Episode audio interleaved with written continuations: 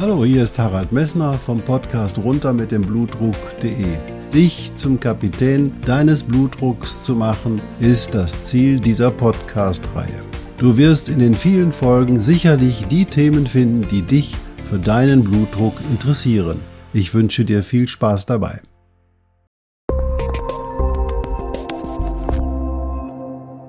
Hallo, hier ist wieder Harald Messner vom Podcast runter mit dem Blutdruck.de.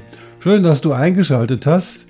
Ich freue mich, dass du auch im neuen Jahr jetzt schon die dritte Podcast-Folge von mir hören kannst. Wir hatten uns in der letzten Woche über die Medikamente und die Nebenwirkungen der Medikamente unterhalten und da haben wir so die wichtigsten Medikamente zuerst besprochen. Wir haben besprochen die ACE-Hämmer und die AT1-Rezeptorblocker die Calcium-Antagonisten, die Beta-Blocker und die Diuretika.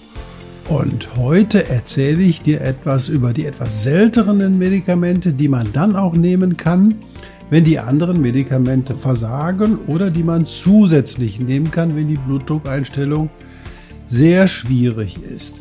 Also viel Spaß dabei.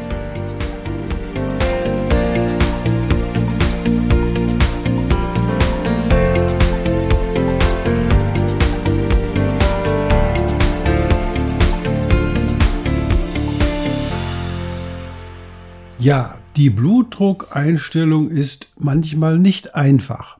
Aber wir können sie sicher einfacher machen, wenn wir auf die nicht-medikamentösen Maßnahmen wirklich ausreichend achten. Also Gewichtskontrolle, Alkoholkonsum, Salzkonsum, Lakritzkonsum und Bewegung, wenn wir auf diese Dinge achten, dann können wir selbst mit diesen gängigen Medikamenten, die ich dir im letzten Podcast erzählt habe, in den meisten, ich würde mal sagen in 99,9 Prozent der Patienten, eine ausreichende Blutdruckeinstellung erzielen.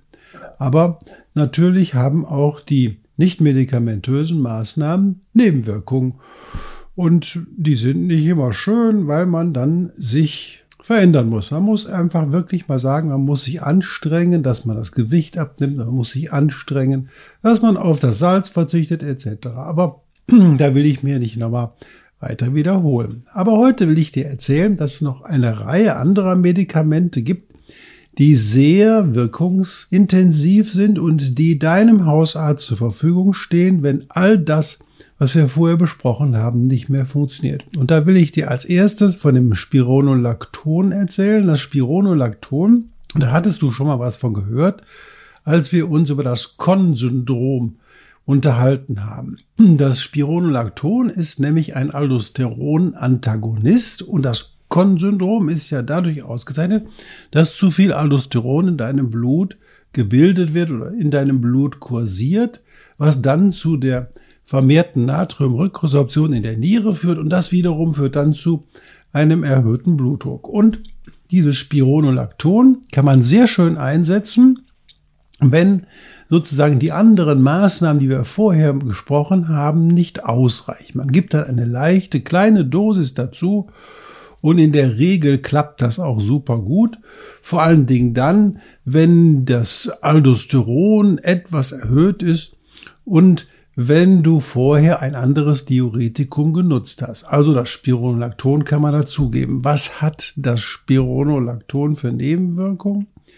Ja, Nebenwirkungen beim Spironolacton sind für Frauen nicht so essentiell. Für Männer ist das ein bisschen blöde, weil das Spironolacton führt dazu, dass die Brust bei den Männern sich wieder etwas mehr ausbilden kann. Es gibt dann so Knötchen unter der Brust, die schmerzhaft sind und dann muss man das Spironolacton auch verlassen. Die meisten Männer tolerieren das, manche merken gar nichts davon, aber es ist ein sehr, sehr wirksames Medikament und eins ist auch ganz toll an dem Spironolacton, ist ein super gutes Medikament, um eine Herzminderleistung zu behandeln. Ganz wichtiges Medikament bei einer Herzminderleistung, denn das Spironolacton ist offensichtlich auch in der Lage, die Entzündungsprozesse, die dann am Herzen ablaufen, zu hemmen. Und das ist eine Situation, die man sehr schön ausnutzen kann. Also Spironolacton hat auch einen anderen Nachteil. Wenn die Dosis höher sein muss, kann es sein, dass das Gallium in deinem Blut ansteigt. Das ist zumal von Bedeutung, wenn du eine eingeschränkte Nierenfunktion hast. Aber das wird dein Hausarzt wissen und weiß auch genau, wann er das Spironolacton einsetzen kann und wann er da eventuell dein Kalium wird kontrollieren müssen. Die nächste Gruppe, die ist, oh, die ist schon eine sehr alte Medikation. Und zwar muss man sich vorstellen, Mitte der 60er Jahre hat man probiert, die Nasenschleimhaut bei den Menschen für chronische Nasenschleimhautschwellungen abschwellen zu lassen. Und da ist man auf die Substanz Clonidin gekommen. Und dieses Clonidin hat man dann für die Nase erst benutzt und dann fiel plötzlich auf, wenn man dieses Clonidin, was durch die Nase offensichtlich gut resorbierbar war, dass die Patienten, die es länger nahmen, einen niedrigeren Blutdruck und einen langsameren Puls bekamen. Und schon war die Idee, dass man dieses Medikament auch einsetzen könnte, um den Blutdruck zu senken. Und du musst dir vorstellen, in den 60er Jahren gab es nicht viele Blutdruckmedikamente. Da war das Clonidin, was sehr wirksam ist, ein richtiger Brüller auf diesen, zu dem damaligen Zeitpunkt. Das Clonidin wirkt in deinem Kopf und in der Peripherie. Und was macht es? Es hemmt die Freisetzung von den sympathomimetischen Substanzen, also vom Adrenalin und vom Noradrenalin. Wenn also das Noradrenalin niedriger ist und das Adrenalin niedriger ist, dann sinkt der Blutdruck. Warum? Weil Noradrenalin vor allen Dingen die Gefäßweite reguliert. Und da ist eine Substanz, wenn die in die Gefäße kommt, das Noradrenalin, dann ziehen sich die Gefäße zusammen und dein Blutdruck steigt. Wenn man jetzt das Clonidin gibt, dann wird weniger Noradrenalin sozusagen freigesetzt. Und das führt dazu, dass dann dein Blutdruck sinkt.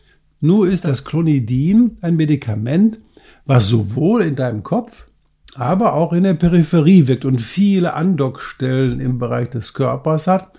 Und deswegen ist es für manche Menschen eben halt nicht nebenwirkungsarm. Die häufigsten Nebenwirkungen, die beim Clonidin auftreten, sind eben halt die Mundtrockenheit, der langsame Puls Schwindel klagen über einige, aber auch Müdigkeit. Und die Müdigkeit ist deswegen da, weil es auch zentral angreift. Das ist nicht nur die Müdigkeit durch die Blutdrucksenkung, sondern auch eine substanzeigene Wirkung, die bei dem Clonidin einsetzt. Das Clonidin wird normalerweise über die Niere ausgeschieden, so zu 20 Prozent in der Leber umgebaut. Die Problematik bei dem Clonidin ist nur, es wird unterschiedlich schnell ausgeschieden.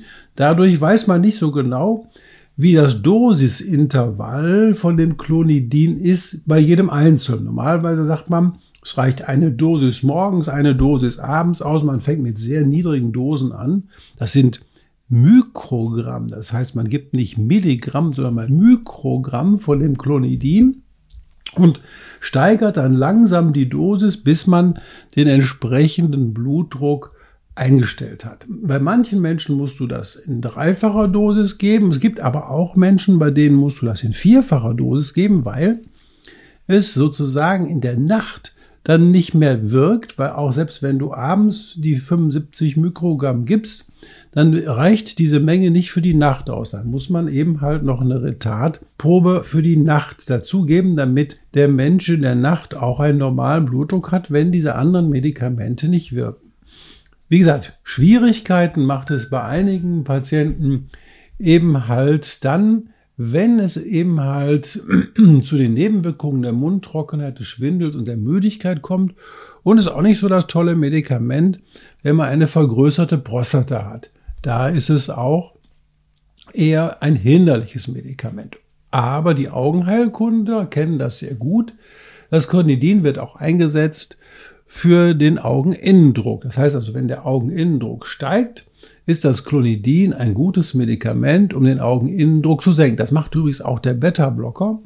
Deswegen muss man aufpassen, wenn man vom Augenarzt Beta-Blocker verschrieben bekommen hat, die man dann in das Auge hineintropft für äh, die Behandlung zum Beispiel des grünen Stars, also der Augeninnendruckerhöhung, dann hat dieser Beta-Blocker, den du reintropfst, auch Wirkung auf deinen ganzen Körper, weil wenn der Beta-Blocker ins Auge reingetropft wird, geht er in den Tränenkanal. Über den Tränenkanal läuft das Medikament in die Nase und in der Nase wird es in vielen Patienten resorbiert, genauso wie ein Medikament, was du schluckst.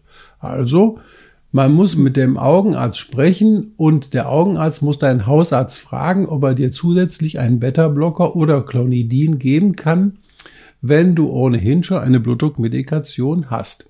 Aber sehr wichtige Medikamente, die dir helfen können, deinen Blutdruck in schweren Fällen in den Griff zu bekommen. Beim Clonidin kann aber auch einiges passieren, wenn man das Clonidin zum Beispiel sehr schnell spritzt, im Notfall zum Beispiel, steigt der Blutdruck erst an, weil es dann ganz kurz dauernd in der Peripherie den Sympathikus anregt. Die Gefäße ziehen sich so für ein paar Sekunden zusammen und dann steigt der Blutdruck nochmal kurz an, was nicht schlimm ist.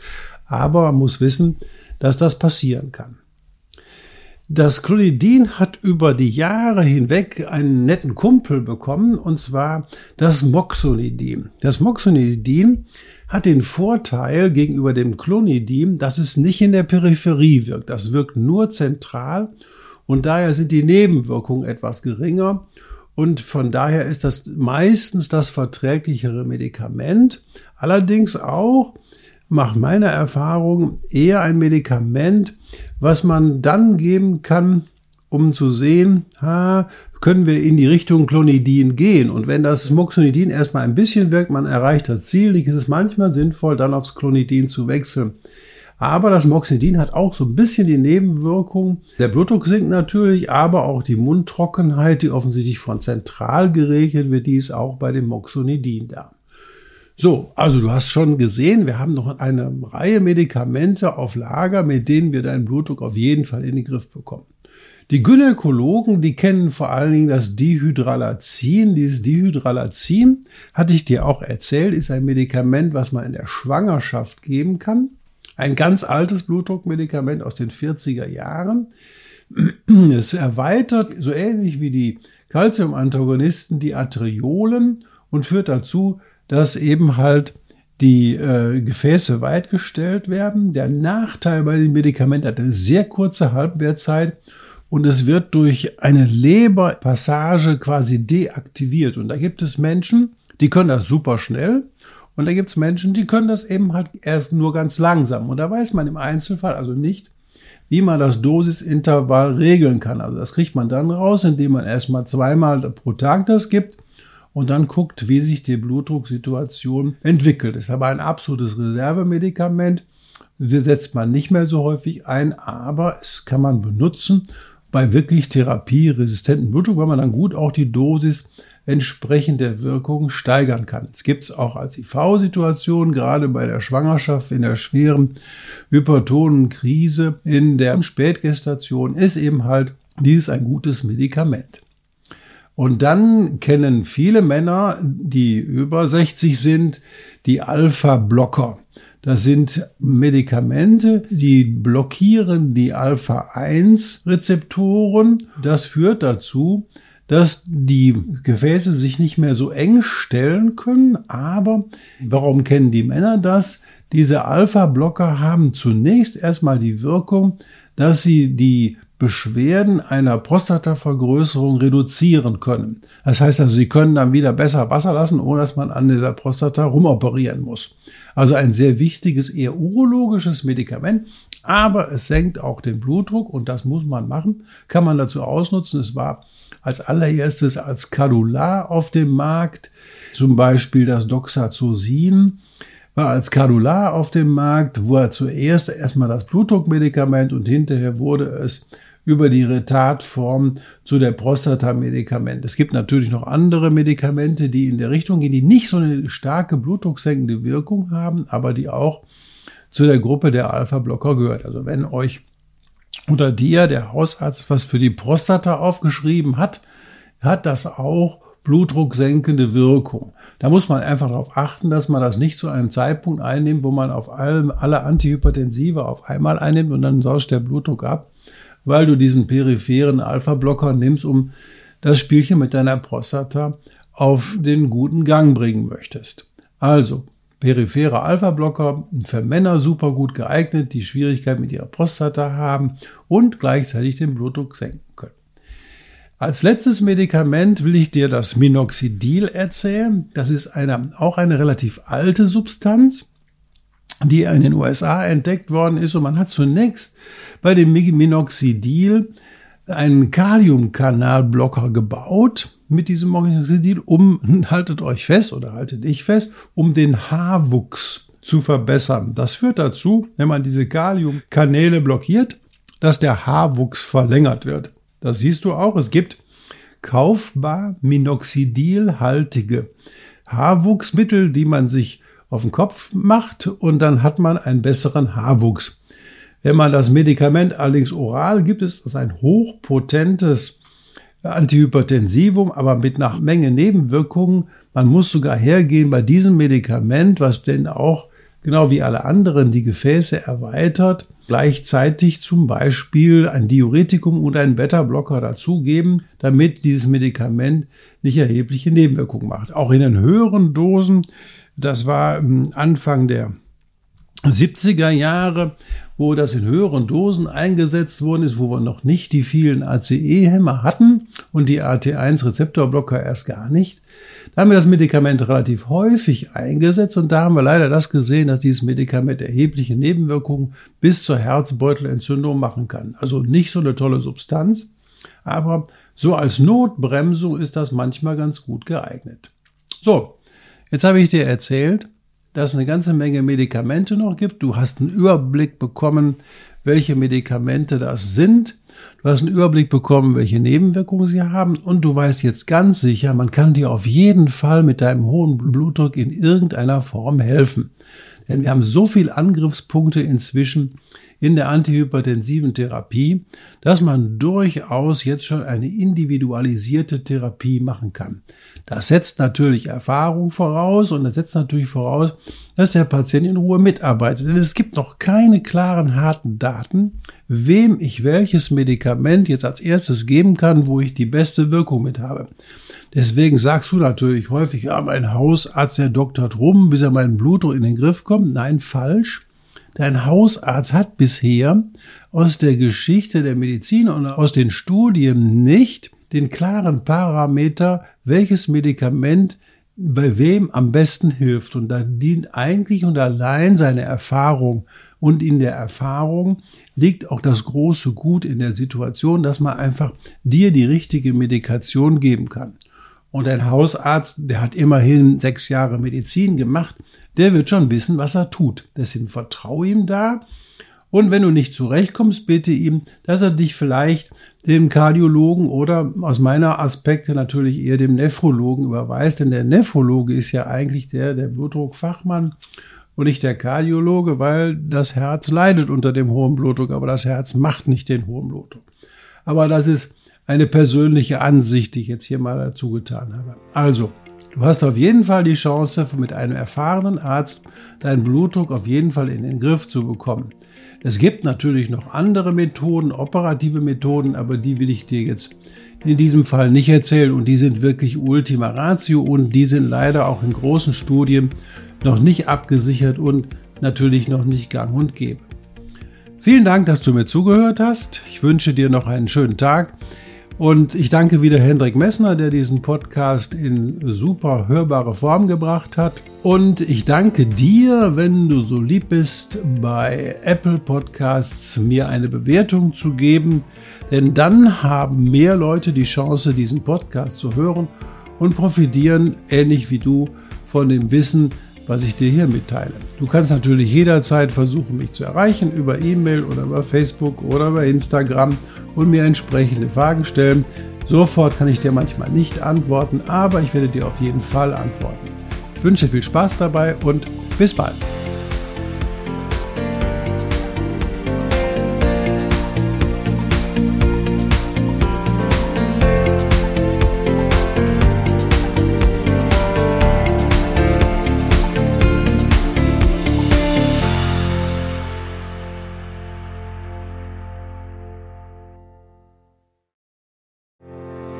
Ich hoffe, diese Podcast-Folge hat dir genauso viel Spaß gemacht wie mir.